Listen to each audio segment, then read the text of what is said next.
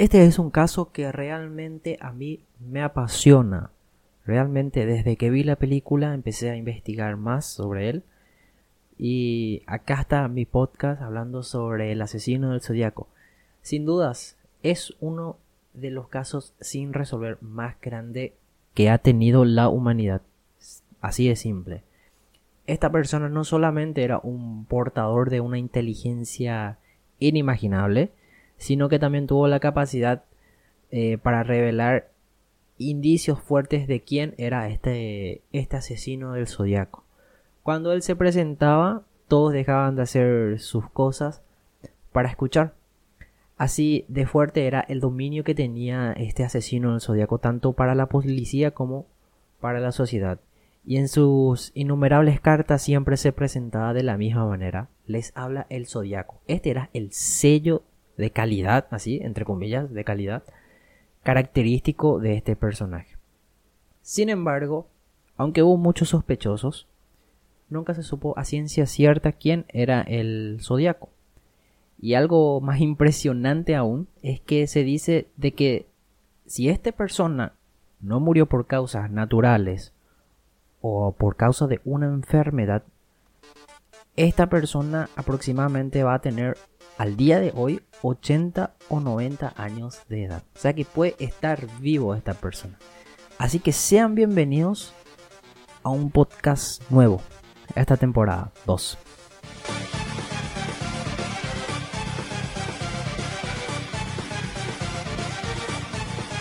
El asesino del zodiaco fue llamado así gracias a que ese fue el nombre que utilizó cuando decidió contactarse con la policía.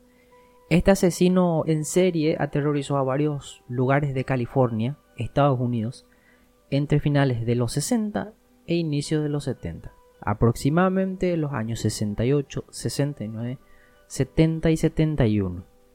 Esta persona se atribuyó un total de 37 asesinatos pero la justicia solo reconoció eh, que fue partícipe en, siete casos aproximadamente, cuatro hombres y tres mujeres. Dos sobrevivientes del ataque pudieron ser testigos y formar el famoso retrato de la identidad del homicida. Si están en YouTube van a poder ver el retrato de este homicida. Cuando el Zodiaco comenzó sus crímenes, se estima que tenía entre unos 40 eh, entre, mejor dicho, entre unos 30 a 40 años de edad. Él mismo fue descrito como un hombre alto, corpulento, blanco, con un alto coeficiente intelectual, cosa que luego demostraría en sus cartas, ya que logró exponer que tendría un estudio y conocimiento avanzado sobre lenguajes cifrados. Todo comienza, y para entender bien, todo comienza el 20 de, diciembre de 1968. Eh, David, de 17 años, y Betty, de 16, se encontraban en Venicia, California. Esta joven pareja estaba disfrutando de la primera cita, algo que era muy romántico, algo muy importante en esa época. Y era, era, era muy común realmente en esa época. Los jóvenes decidieron elegirse alejando de la ciudad, a estar eh, ellos un poquito más tranquilos, entre comillas. Según lo que se cuenta, eh, se estacionó junto al auto, el zodiaco descendió y abrió fuego sin mediar palabra alguna. Un solo disparo a la cabeza terminó con la vida del joven David, mientras que con Betty el zodiaco le proporcionó una cantidad de 5 impactos en la espalda. Casi siete meses después y con 6 kilómetros de diferencia con el hecho de esta pareja joven y sin tener pistas sólidas de qué sucedió o quién fue, eh, Darlene y Mike fueron elegidos como sus siguientes víctimas. Este misterioso hombre le disparó varias veces, asesinando a Darlene en el acto, pero dejándolo muy mal herido a Mike quien vivió y con heridas en la mandíbula, el hombro y la pierna. A las 12.40 del 12 de julio de 1969, la policía de Vallejo recibiría el primer contacto con quien luego sería el criminal más buscado hasta este mismo momento, o sea, hasta este 2020. Este se le expresaba y confesaba que había sido quien le disparó a Mike y a Darlene, pero también había asesinado a aquellos niños, esa parejita joven de 16 y 17 años. Eh, entonces, según investigaciones teóricas del caso, el hombre era un cliente habitual de un restaurante de Darlene, era camarero, donde Darlene era camarera. El zodiaco era admirador de la belleza de esta joven y había tipo una confianza entre el zodiaco y la fallecida. Pero luego quizás eh, eh, quizás el zodiaco se, arrepintió y con el miedo de ser descubierto, denunciado, eh, decidió deshacerse de cualquier duda o testigo que pudiera desvelar su identidad o sus planes. El 1 de agosto de 1969, tres cartas escritas por la misma mano fueron mandadas al Vallejo, al San, Francisco y también al San Francisco Examiner. Estos eran periódicos locales de esa época.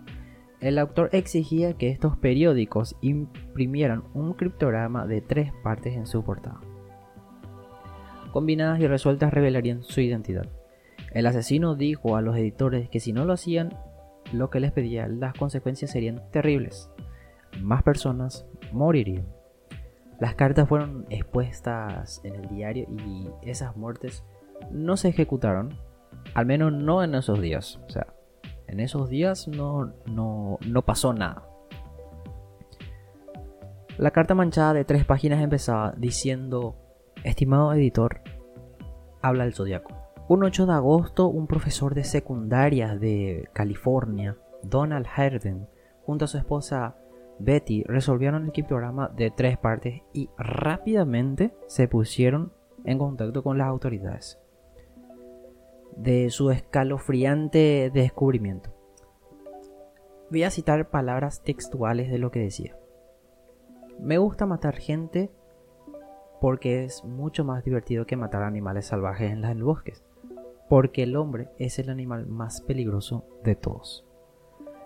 Matar es la experiencia más excitante, es mucho mejor que acostarse con una chica.